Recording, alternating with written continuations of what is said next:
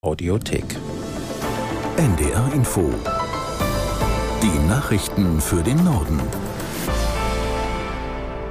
Um 19 Uhr mit Martin Seiler. Bahnreisende müssen ab morgen Abend mit Zugausfällen und Verspätungen rechnen.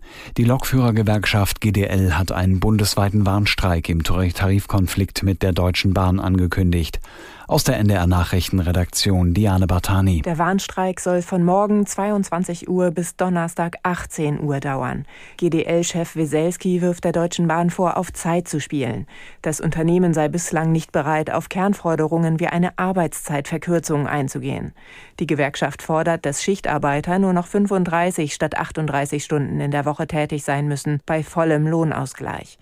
Die Bahn kritisiert den Streikbeschluss der GDL. Der Zeitpunkt sei ein Unding Meeting, sagte Personalvorstand Seiler. Man habe gerade erst vier weitere Verhandlungstermine vereinbart und Lohnerhöhungen um 11 Prozent angeboten. Die Linksfraktion im Bundestag leitet ihre Selbstauflösung zum 6. Dezember ein. Das teilte Fraktionschef Bartsch nach der Entscheidung mit. Es solle dann schnellstmöglich ein Antrag gestellt werden, dass die linken Abgeordneten künftig eine parlamentarische Gruppe bilden. Der Schritt war notwendig geworden, nachdem die frühere Fraktionschefin Wagenknecht und neun weitere Parlamentarier die Linke verlassen haben.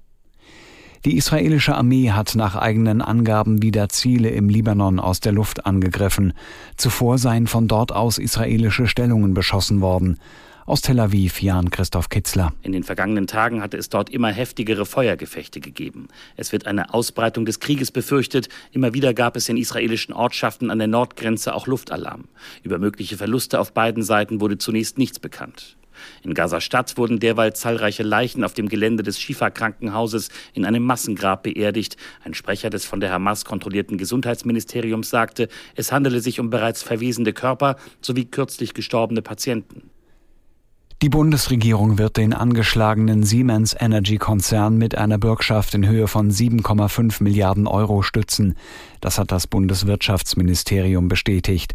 Das Geld soll aber nur unter der Bedingung bereitgestellt werden, dass unter anderem auch Banken das angeschlagene Unternehmen absichern. Insgesamt belaufen sich die Kreditlinien auf 15 Milliarden Euro. Siemens Energy war zuletzt wegen Milliardenverlusten seiner Windkrafttochter Gamesa in Schieflage geraten. Das waren die Nachrichten.